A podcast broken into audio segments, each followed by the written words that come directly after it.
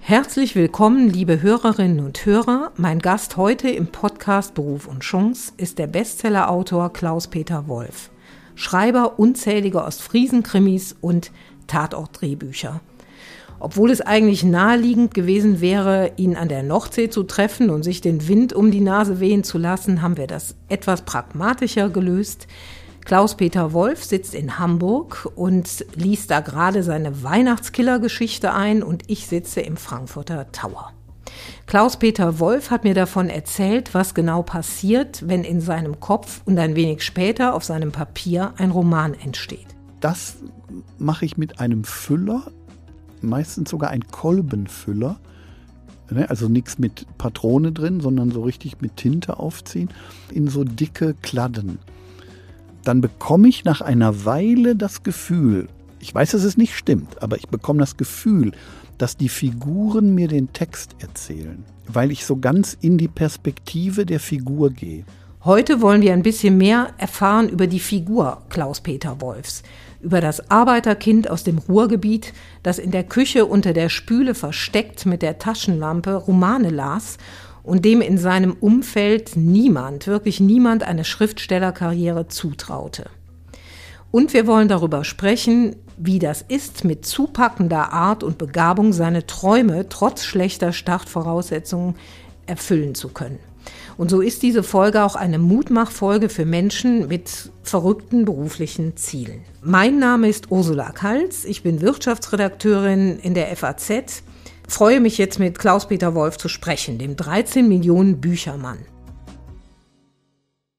Also, Klaus-Peter Wolf, heitere Ferienstimmungen verbreiten Ihre Bücher ja wirklich nicht. Also ich habe den Eindruck, dass die Schilderung düsterer Milieus und schwieriger Charaktere Ihnen auch deswegen so gut gelingen, weil Sie ja eine wirklich nicht behütete Kindheit in Gelsenkirchen hatten. Da war ja nichts mit Bullabü. Wie war denn Ihre Kindheit, Herr Wolf? Ja, dem fehlte natürlich so jede Heimeligkeit, äh, die Schönheit und die Wärme. Ich habe es im Grunde als Hölle, als Terror erlebt. Also ich hatte das Problem, dass diese Nachkriegsgeneration, da waren ja viel zerstörte Seelen durch den Krieg, im Grunde Opfer des Faschismus, wenn man so will. Äh, und mein Vater hat dann, wie viele andere Männer auch, versucht, das in Alkohol aufzulösen. Mhm. Und das führte dann in der Familie natürlich dazu, dass es oft zu Ausbrüchen gab von Schreiereien und Gewalt und so. Und wenn ich als kleiner Junge dann nicht wusste, wohin, dann habe ich mich oft unter der Spüle verkrochen. Da, da ist so ein krummes Abflussrohr, ne? So, und, und da war auch immer so ein, also ein Eimer noch. Und ich habe mir da dann weil man kann ja nicht Stunden da einfach so sitzen und ausharren in Angst, habe ich mir dann immer ein Buch dort versteckt und eine Taschenlampe, so dass ich unter der Spüle dann dicke Romane gelesen habe. Und sind ins Lesen geflüchtet, ja. Ja, ja, ich weiß gar nicht mal, ob ich wirklich, ja, geflüchtet, ich denke das auch, aber, aber manchmal denke ich, ich bin gar nicht wirklich geflüchtet, sondern es war so, es hat mich ja auch stark gemacht. Also ich habe dann Piratenromane gelesen, ne?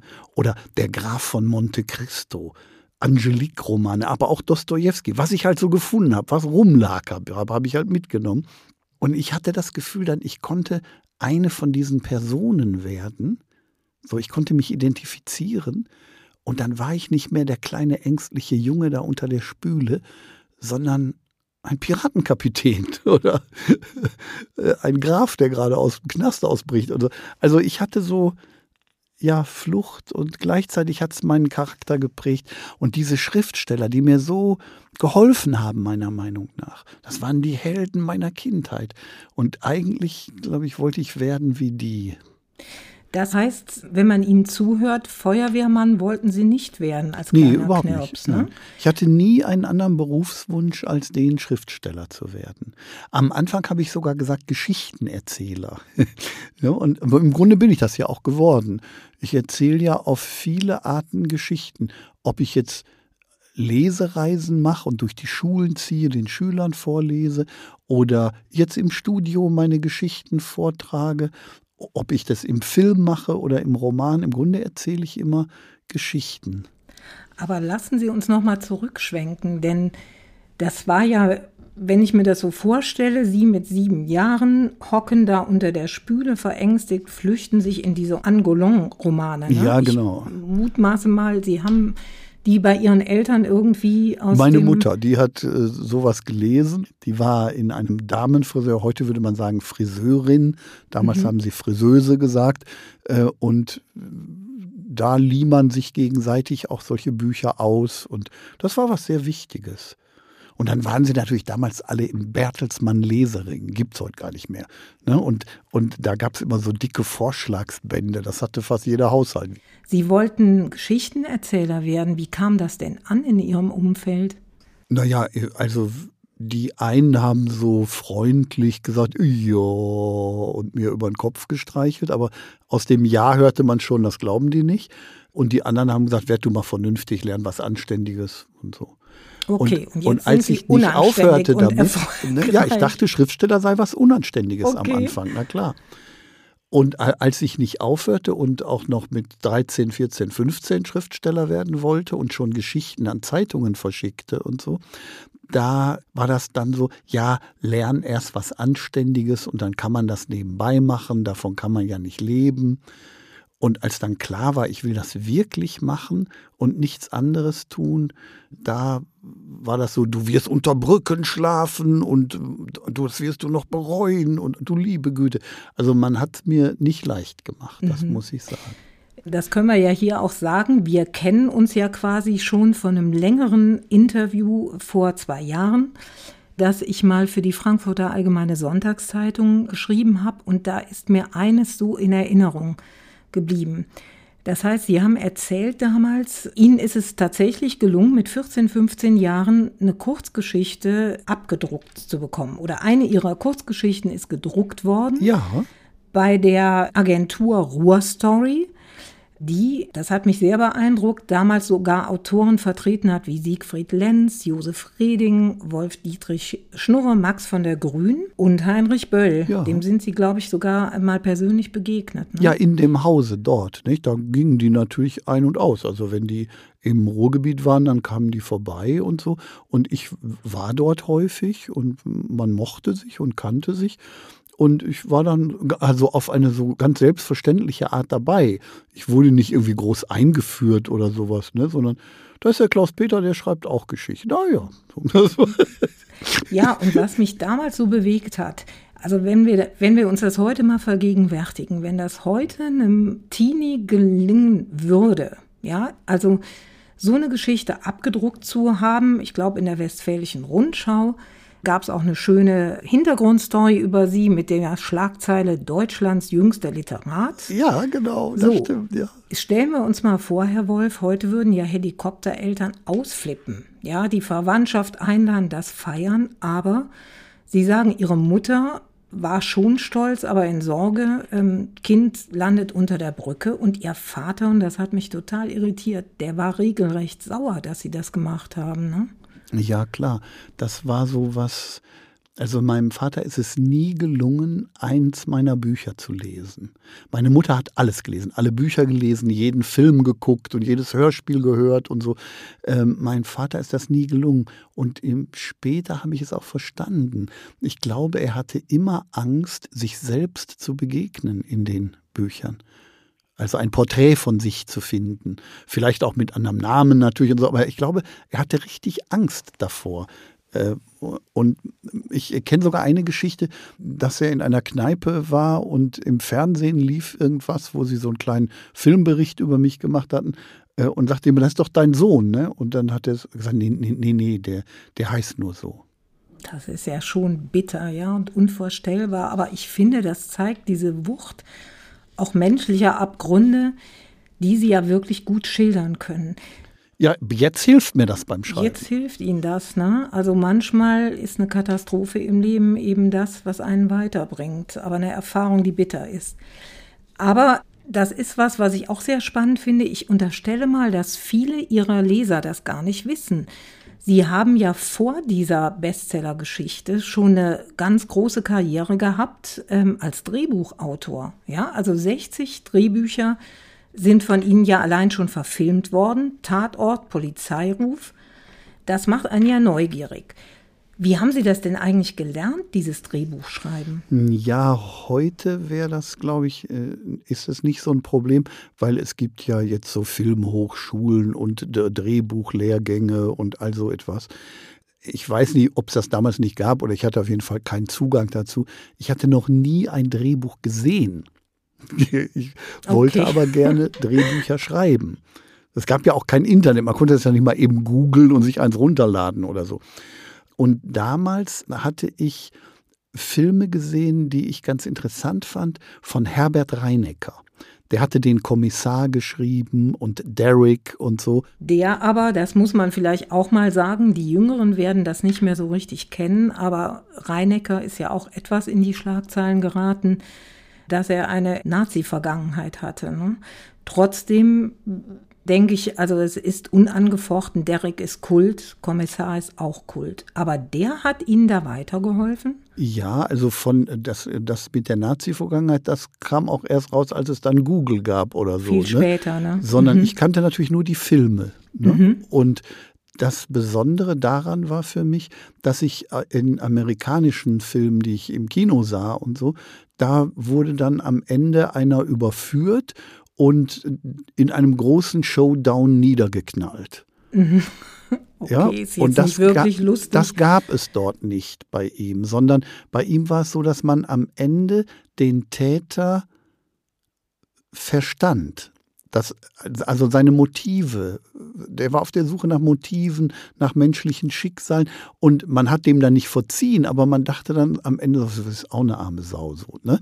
Und, und ich habe gedacht, boah, so kann man das machen. Der wurde nicht entmenschlicht, der Täter am Schluss, sondern hatte so einen geständnishaften Ausbruch, heulte und so.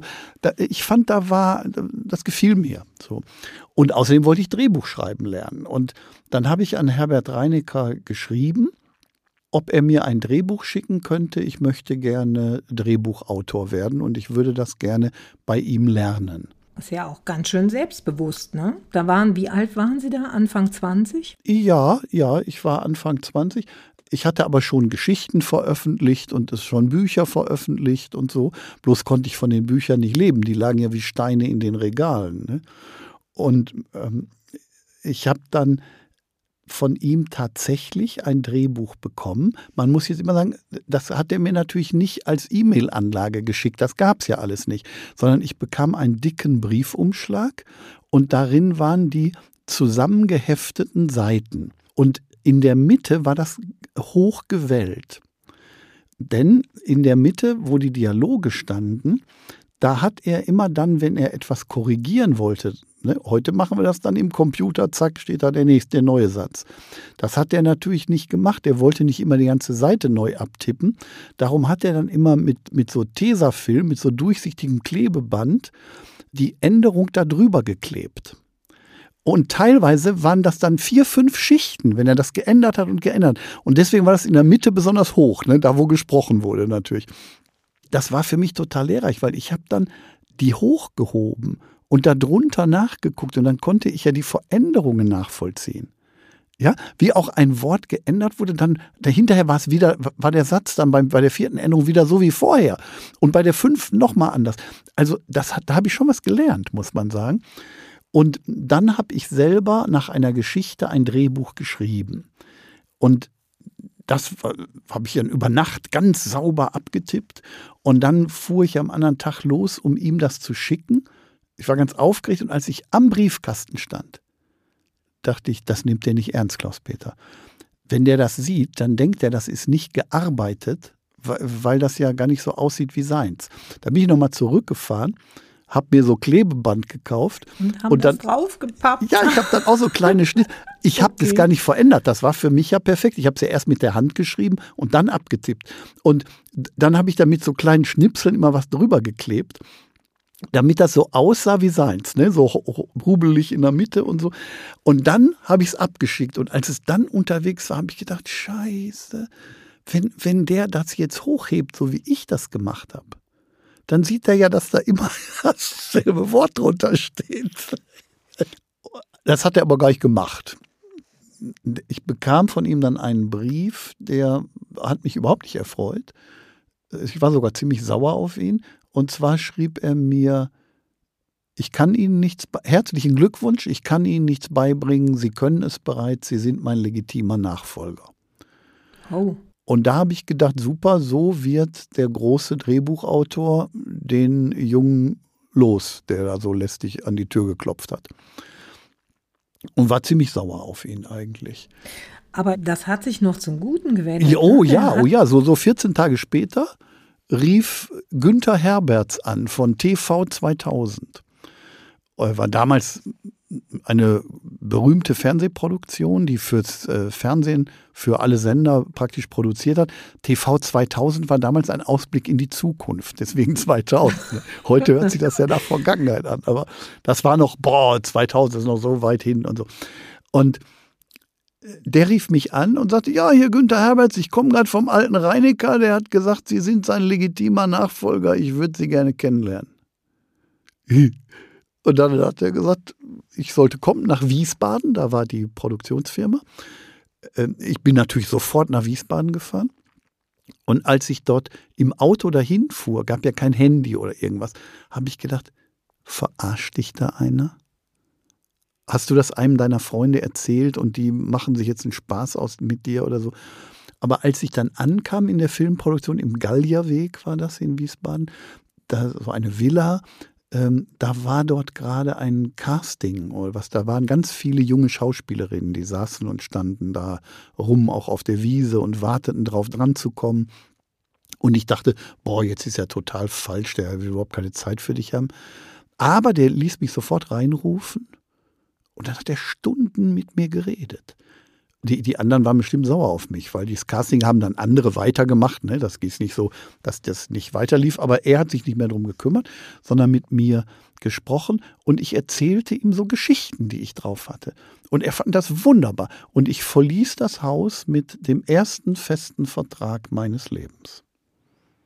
Das ist ja wirklich eine Mutmachgeschichte. Wie erklären Sie sich das denn? Stimmte die Chemie zwischen Ihnen oder hatte der vorher von Ihnen quer gelesen und erkannt, der Wolf, der kann was? Ja, ich glaube, der hat sich einfach auf den Reinecker verlassen. Und als ich dann bei ihm war und ich erzählte, welche Geschichten ich so auf Lager habe, und was ich vorhab zu schreiben, da merkte er, das ist was Frisches, was Junges, was Neues. Und da ist er voll drauf abgegangen. Und ich habe bis zu seinem Tod habe ich für ihn geschrieben. Internationale Co-Produktionen, große Serien und so. Das heißt, dann haben Sie 20 Jahre sehr erfolgreich diese Drehbücher geschrieben, sind verfilmt worden und trotzdem haben Sie dann irgendwann gesagt, so, jetzt will ich mal richtig Bücher schreiben. Nee, ich, ich habe das die ganze Zeit gemacht. Also ich habe praktisch die Drehbucharbeit äh, benutzt, wenn man so will, um meine schriftstellerische Arbeit zu subventionieren. Ja? Also von daher war ich nicht so sehr darauf angewiesen, dass die Bücher Riesenerfolge waren.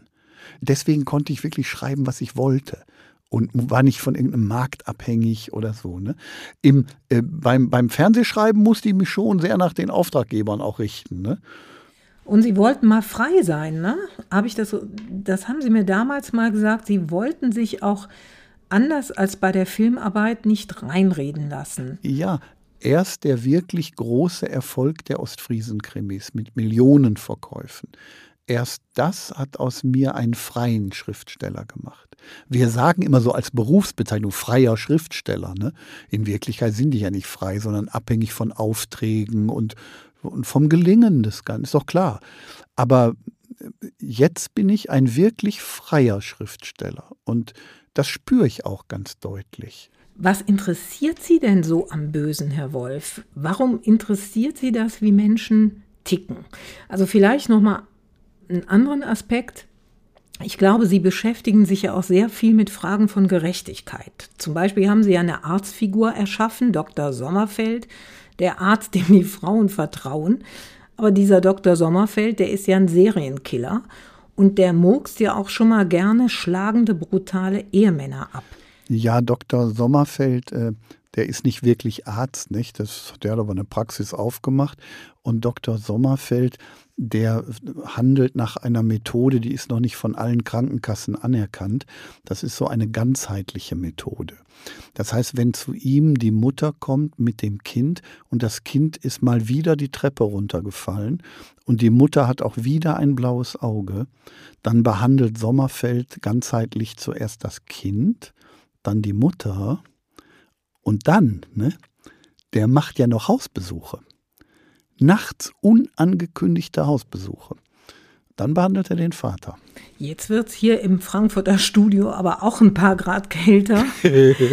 das ist ja Gänsehaut, was Sie da schildern.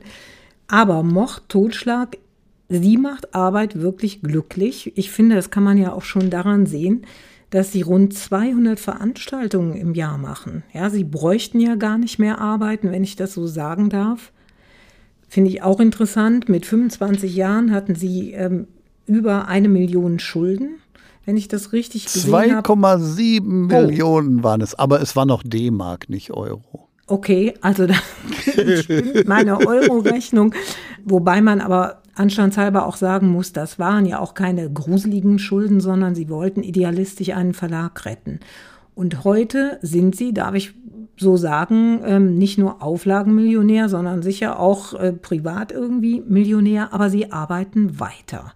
200 Veranstaltungen im Jahr, Veranstaltungen, die Kult sind. Sie machen ja literarische, musikalische Krimiabende mit ihrer Frau, kommen wir auch gleich nochmal drauf. Ja, das ist wunderbar. Das interessiert, glaube ich, unsere Hörer auch. Über das Privatleben von Herrn Wolf wollen wir natürlich auch erfahren. Aber Sie sagen, es ist Leidenschaft und wir nennen das Arbeit. Was macht Sie daran denn so froh? Ja, es war immer, es war immer Leidenschaft. Ich wollte auch nicht reich und berühmt werden. Ich wollte meine Geschichten erzählen und Schriftsteller sein und habe es als ganz großes Privileg empfunden, wenn ich nicht einer anderen Arbeit nachgehen musste. Weil ich bin ja bei diesen Arbeiterschriftstellern in Gelsenkirchen groß geworden. Max von der Grün, Josef Büscher, Hugo Ernst Käufer und so. Die haben mich natürlich geprägt. Tagsüber ging der eine als Bibliothekar in die Bibliothek, der andere fuhr unter Tage in der Zeche ein und so und hat Kohle gemacht. Und wenn sie Zeit hatten und an den Wochenenden schrieben sie. Und ich bin glücklich, dass ich das nicht muss. Ja, und das finde ich auch, es spricht sehr für sie. Das wird ja manchmal so romantisierend dargestellt. Ja, wir wollen uns ja alle selbst verwirklichen mit der Arbeit, aber sie sagen, das war Arbeit als Knechtschaft. Ja, ja, ja natürlich.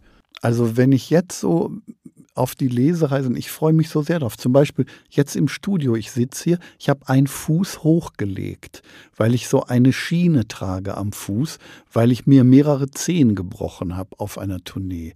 Aber ich habe nicht die Tournee abgebrochen und ich werde auch morgen von hier aus losfahren und weiter auf die nächste Bühne gehen. Und jetzt brauche ich natürlich jemanden, der mich fährt, weil ich das nicht selber kann mit einem kaputten Fuß und so. Ähm, aber es ist dann so, wenn ich dann auf der Bühne bin oder im Studio bin, dann tut mir auch nichts weh. Das hat schon was mit Selbstverwirklichung zu tun. Ja, Arbeit kann auch sehr glücklich machen. Wie schreiben Sie denn, Herr Wolf? Also da bin ich ganz neugierig. Das klingt ja auch so, dass Sie in diesen Situationen, sei es jetzt im Hörfunkstudio, sei es, wenn Sie wirklich schreiben, so richtig in diesen Flow-Zustand geraten, den wir immer alle haben wollen, den kann man aber ja nicht künstlich herbeiführen. Wie schreiben Sie? Müssen Sie dabei alleine sein? Äh, nee, also es gibt zwei Formen. Also das eine ist, wenn ich mit äh, meiner Frau Bettina Göschel zusammenschreibe. Wir haben ja diese Kinderbuchreihe Die Nordseedetektive. Gibt es schon elf Bücher, übersetzt in zig Sprachen. Dann sitzen wir zusammen in einem Raum. Erst gehen wir natürlich spazieren, meist am Deich, überlegen uns die Geschichte.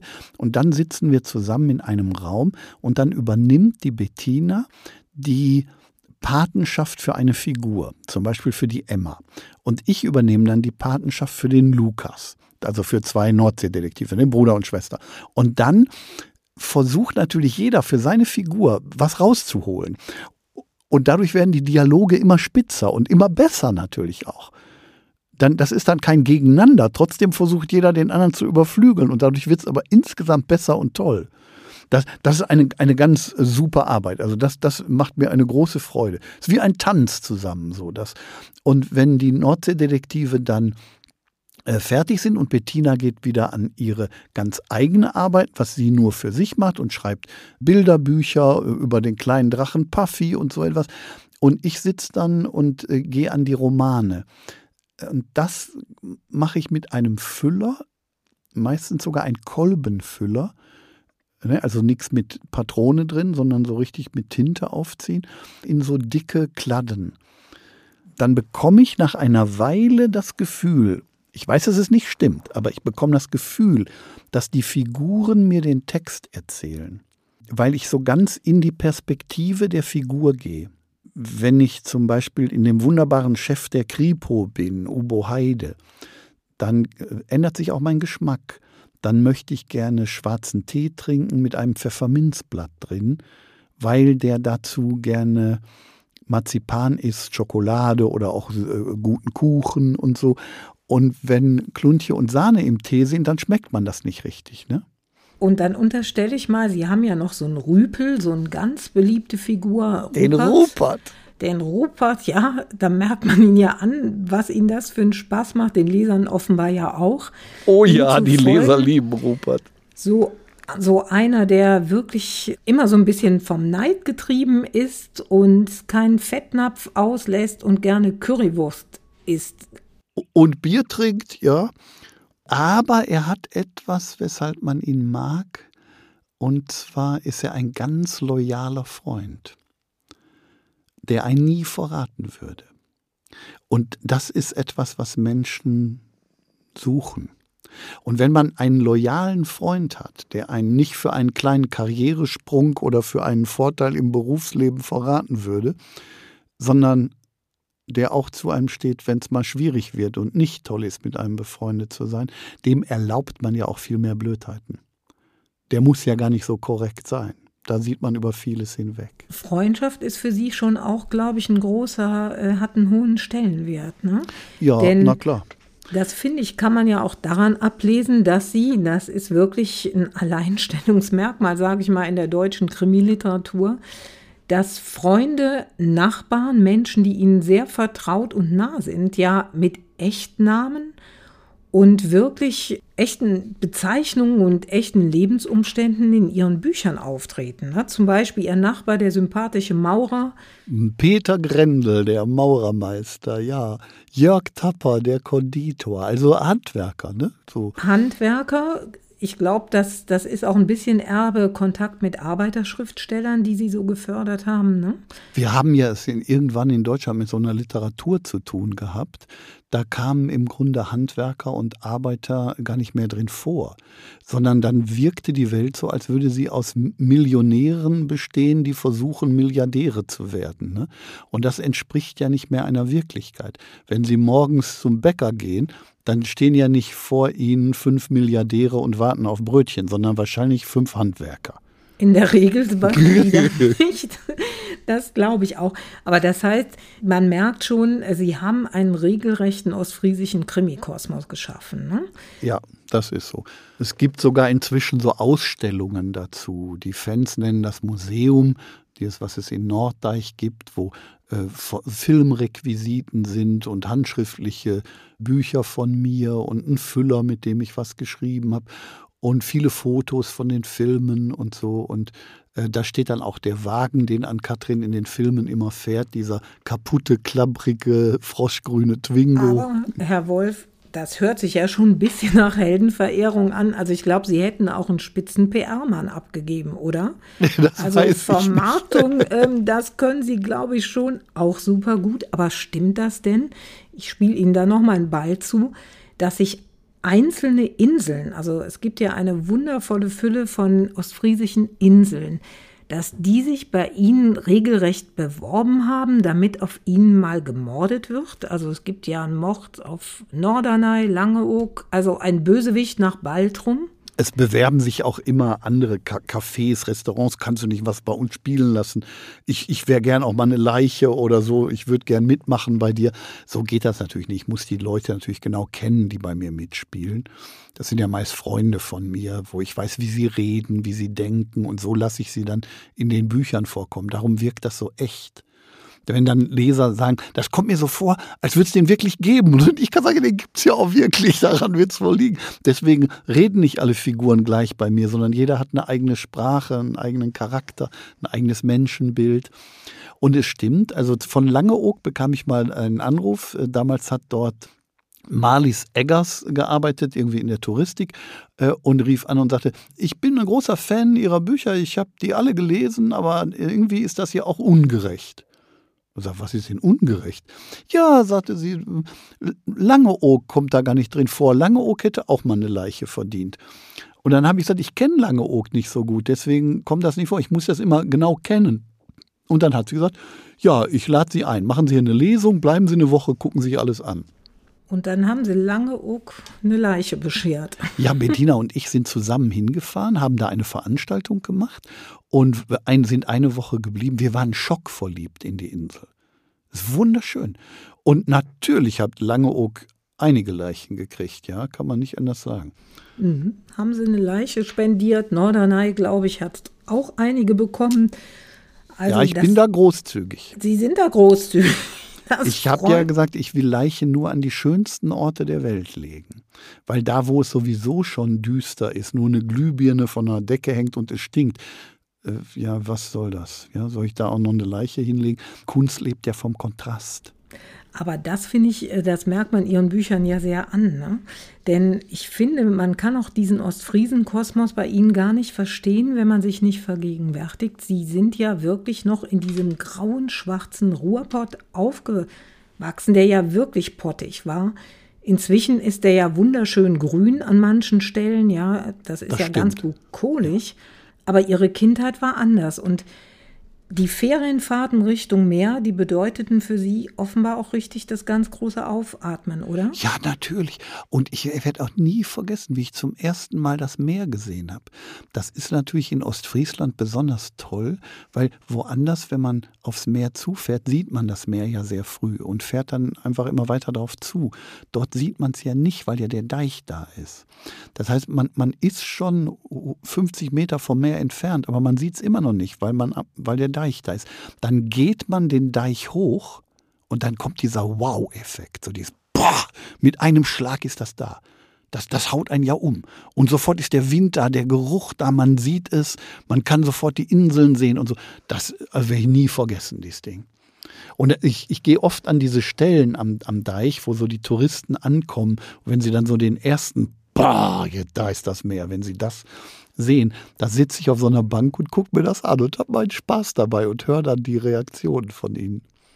Wie lange leben Sie denn in Norden? Also so heißt ja die kleine Stadt äh, schräg gegenüber von Norderney.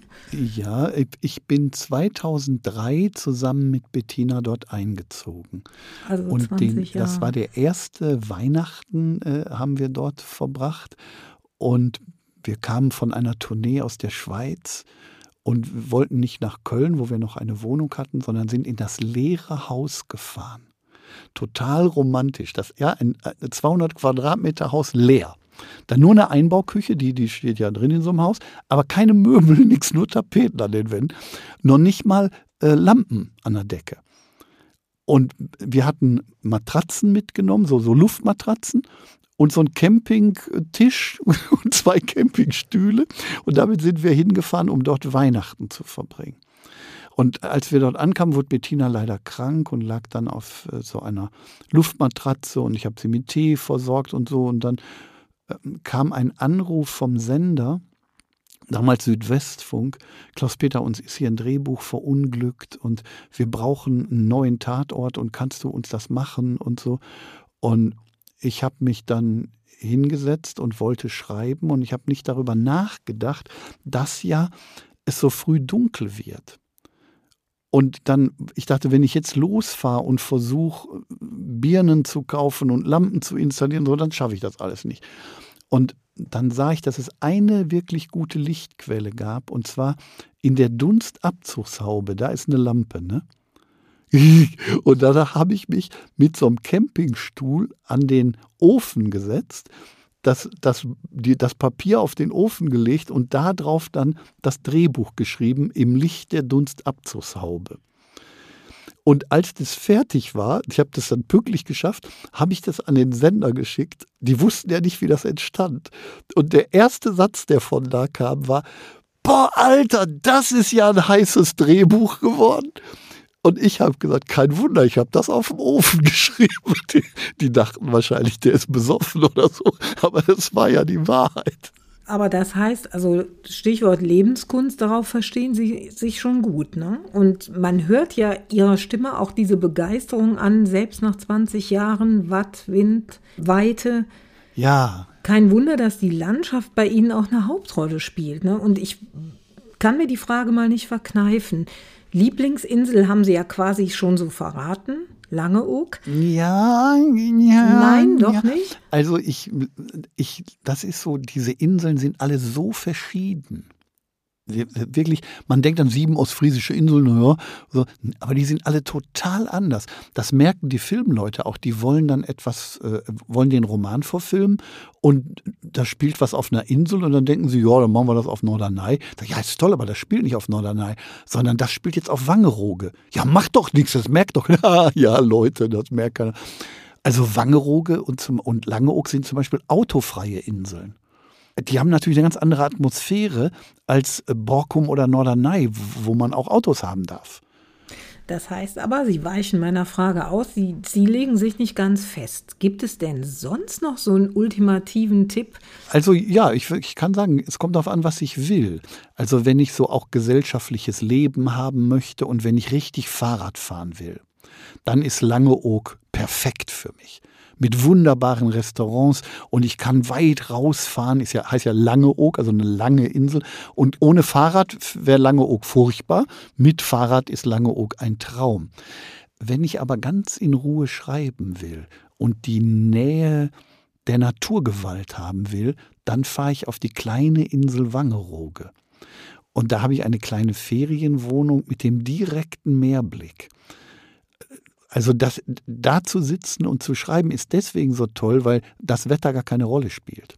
Also wenn es neblig ist und stürmt und, und regnet, dann ist natürlich da im Sessel zu sitzen und zu schreiben. Das hat auch was total Geiles. Ne? Das, dann, weil nirgendwo spüre ich die Naturgewalten so heftig wie auf Wangerooge. Das ist ganz deutlich.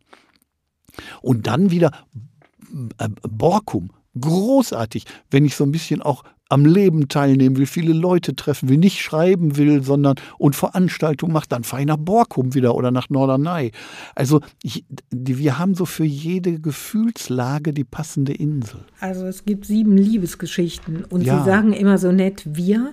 Das ist, ähm, kann man ja sagen. Sie sind in zweiter Ehe verheiratet, pflegen aber einen guten Kontakt ja zu ihrer Ex-Frau und haben zwei erwachsene Töchter. Ich glaube, ja, ihre Tochter. So, ja Maxi ist auch mit eingebunden, ne, macht CDs mit ihnen und ihrer Frau. Das heißt, Bettina Göschel, der Name ist schon ein paar Mal gefallen. Wollen Sie uns mal verraten, so ganz romantisch war Ihr Kennenlernen ja nicht. Wo haben Sie sich denn kennengelernt? Ja, nicht in der Disco. Also ich habe an einer Therapiegruppe teilgenommen, einer Psychodrama-Gruppe war das. Und ich habe 14 Jahre Therapie gemacht, um mit meiner wunderschönen Kindheit fertig zu werden. Und in dieser Therapiegruppe habe ich auch meine Frau Bettina kennengelernt. Da hatte ich aber schon die ersten zehn Jahre oder zwölf Jahre hinter mir äh, an, an Gruppentherapie.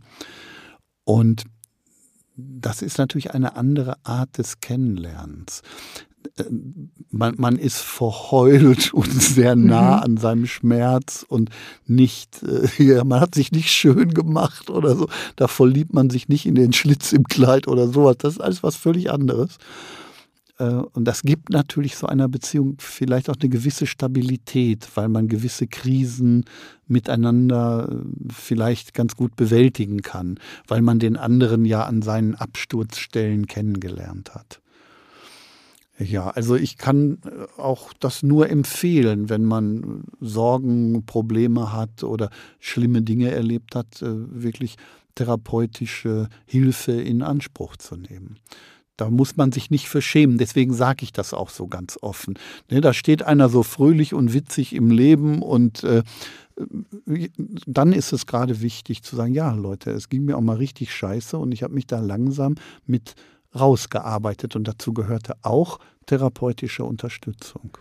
Ich glaube, diese authentische Haltung, ich mag dieses Wort authentisch nicht, aber ich halte es für ein Plastikwort, aber da ist es wirklich mal sehr zutreffend. Das spüren, glaube ich, aber auch Leute, die, ähm, mit denen sie Kontakt haben. Ne? Diese Ernsthaftigkeit. Ja, vielleicht auch die Leserinnen und Leser. Also das Psychodrama sieht ja so aus, dass man die anderen an die Absturzstellen oder an die traumatisierenden Stellen begleitet. Das wird dann in der Gruppe gestellt. Und man spielt das dann für sie und mit ihnen und sie können in Rollen und sich das von außen angucken und so. Das ist alles auch sehr nah an Film und an Theater. Und von daher habe ich natürlich oft auch alle möglichen Rollen gespielt, auch den Bösen natürlich und den, den Missbrauchenden und so. Das, das alles musste ich natürlich machen, um jemandem zu helfen, der da gerade in seiner Not sitzt. Ne? Und ich glaube, deswegen kann ich auch erzählen, wie sich Leute fühlen, die am Abgrund der Hölle stehen und nicht wissen, wie es weitergeht. Das finde ich auch spannend. Sie ähm, fragen bei Ihren Figuren immer, wenn Sie die entwerfen oder wenn Sie die aus Ihrem Leben sozusagen da äh, transferieren, was haben die für eine große Sehnsucht und was haben die für eine große Angst? Ja, ich glaube, dass jeder Mensch eine größte Sehnsucht und eine größte Angst hat und dazwischen bewegen wir uns. Dann frage ich jetzt aber indiskret mal nach, verraten Sie uns denn diese beiden Dinge in Ihrem Leben? Ja, also da ich als Kind einmal überfahren wurde, war lange Zeit, als ich einen Führerschein gemacht hatte, meine größte Angst, ich könnte ein Kind überfahren. Darum bin ich zum Beispiel viel lieber Autobahn gefahren als in der Großstadt. Ne, weil dass ein Kind über die Autobahn läuft, so, die Sorge hatte ich nicht. Also das war eine, eine ganz, da musste ich so ganz, ganz langsam mich ranarbeiten äh, und damit fertig werden. Und, und jetzt ist natürlich, äh, und meine größte Sehnsucht war, war immer, Schriftsteller zu sein und von meiner Kunst leben zu können. Und ich habe mir zwei, ich wollte Papa sein, gerne, vielleicht weil ich mir beweisen wollte, dass es auch möglich ist, ein guter Papa zu sein. Gleichzeitig hatte ich Angst, ein schrecklicher Vater zu sein und nicht zu sehen, was ich falsch mache. Auch klar. Dazwischen bewegt man sich. Das finde ich geht einem sehr nahe, wie Sie das sagen. Ich habe mir jetzt noch lauter schlaue Fragen aufgestellt. Ich weiß gar nicht, ob ich die jetzt noch so stellen möchte. Aber vielleicht noch mal was ganz Positives. Das heißt, Sie haben Ihre Träume verwirklicht und an der Stelle finde ich, ist, ist diese Formulierung gar nicht kitschig. Und wenn ich das so raushöre, Ihre Frau äh, Bettina Göschel, das ist schon auch Ihre Muse. Das ist ja auch eine interessante Berufswechslerin. Wollen Sie uns das noch erzählen? Das heißt, ähm, Bettina Göschel ist ja gelernte Erzieherin, ist heute aber eine ganz erfolgreiche Liedermacherin und Kinderbuchautorin. Ja, ganz als Liedermacherin sehr erfolgreich am Abend, wenn sie mit mir zusammen auftritt. Ich lese dann aus den Kriminalromanen vor und sie singt dann Krimi-Lieder und auch Lieder, die sie geschrieben hat, wie sie beobachtet, wie ihr Mann schreibt. Also eins heißt zum Beispiel, wenn mein Mann einen neuen Krimi schreibt dann ist er eine andere Person, ihr lieben Frauen, ja, wer hat das schon? Und äh, dann geht sie auch in die Perspektiven der Figuren, so wie ich es mache, und erzählt dann aus der Sicht von Ann-Kathrin Klaassen ein Liebeslied an Frank Weller. Und eigentlich ist es ein Lied an alle Männer, die ihre Frauen unterstützen. Heißt, du bist die Hand in meinem Rücken. Und dann hat sie natürlich ganz viele Kinderlieder gemacht und wunderbare Bilderbücher. Wir haben beide Leseförderung für uns als was ganz, ganz Wichtiges. Im Moment ist sie auch unterwegs wieder in Schulen und Kindergärten und liest dort vor und so das Lesen verbreitet sich, glaube ich, auch so ein bisschen wie so ein Virus. Ne? Man ein, zwei gute Bücher und schon hängt man dran und kommt nicht mehr los davon. Und damit müssen wir die Kinder konfrontieren. Und deswegen gehen wir beide in die Schulen und machen das. Und dass es dazu gekommen ist, Sie sind ja, Sie haben ja regelrecht als Berufsberater fungiert. Ne?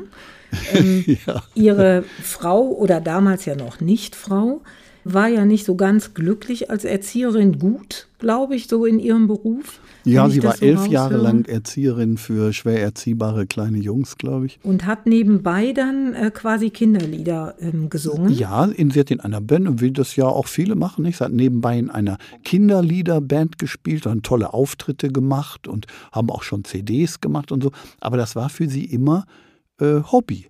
Ne? Und ich habe dann mir die Sachen angeschaut und sie hat mir Sachen geschickt und auch ein, ein Stück, das sie geschrieben hat und so. Und dann habe ich gesagt, warum machst du das denn nicht hauptberuflich? Und sie sagte, ja, wovon soll ich dann leben? Und ich habe gesagt, von deiner Arbeit. dann, heute lachen wir darüber, aber damals war das ganz komisch. Aber ich glaube, das ist ein Satz, äh, den viele Hörer jetzt aufsaugen. Ja, also das heißt, Träume und Leidenschaften wirklich verfolgen und die leben. Wir haben ja, ja alle nur ein Leben. Und auch damals spielte wieder Günter Herberts aus Wiesbaden eine wichtige Rolle. Ich habe ihm dann Sachen und Ideen von Bettina zugeschickt.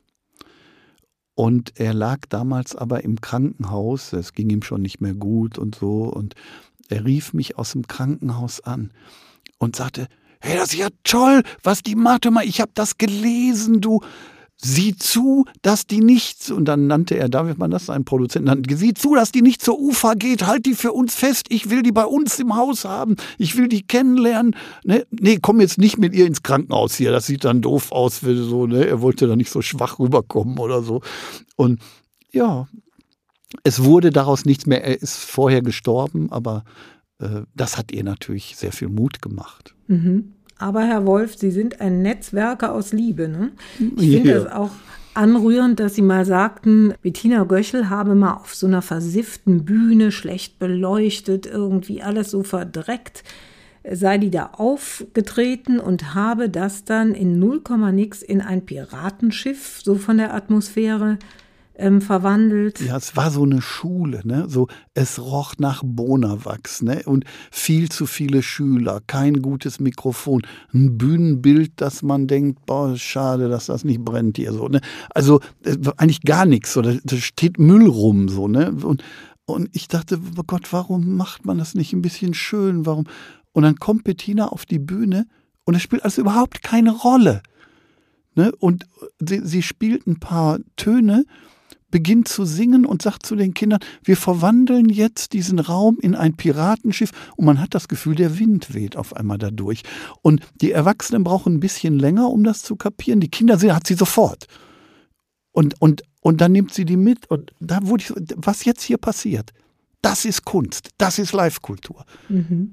Und wir hören, liebe ähm, Hörerinnen und Hörer, wir merken, das ist ja nicht nur ein Gespräch jetzt über Mord und Totschlag und Verbrechen gewesen, sondern auch über Liebe und Liebe hat was Heilendes. Das nehme ich jedenfalls aus dem Gespräch mit, Herr Wolf. Und zum Schluss darf ich Ihnen auch noch die Joker-Frage stellen. die Joker-Frage, ja, was ist die, das? Damit beende ich jedes Gespräch, Aha. nicht aus Faulheit, weil ich mir keine letzte Frage überlegt habe, sondern ähm, einfach eine Einladung an Sie. Was würden Sie denn selber mal gerne gefragt werden und sind es noch nicht? Das ist ja eine scharfe Frage. Ja, ich stelle mir vor, dass es vielleicht mal andere Nachrichten gibt und dass ich zu diesen anderen Nachrichten dann interviewt werde. So, Herr Wolf, was sagen Sie denn dazu, dass sich die Regierungschefs der Welt getroffen haben und dass sie beschlossen haben, dass Kriege ausgerottet werden und die gewaltigen finanziellen Mittel, die dadurch freigesetzt werden, wird man investieren, um gegen den Hunger in der Welt vorzugehen und auf der ganzen Welt Bildung zu schaffen. Was sagen Sie dazu? Und dann würde ich sagen, boah, geil, das habe ich mir immer gewünscht, Leute, endlich. Wieso hat das so lange gedauert?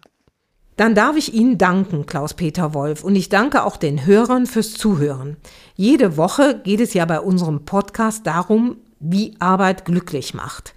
Danke auch an das Studio und an meine Kollegin Angelika Fey von der Redaktion und Dank an das Produktionsteam, an David Brucklacher und Kevin Kremmel.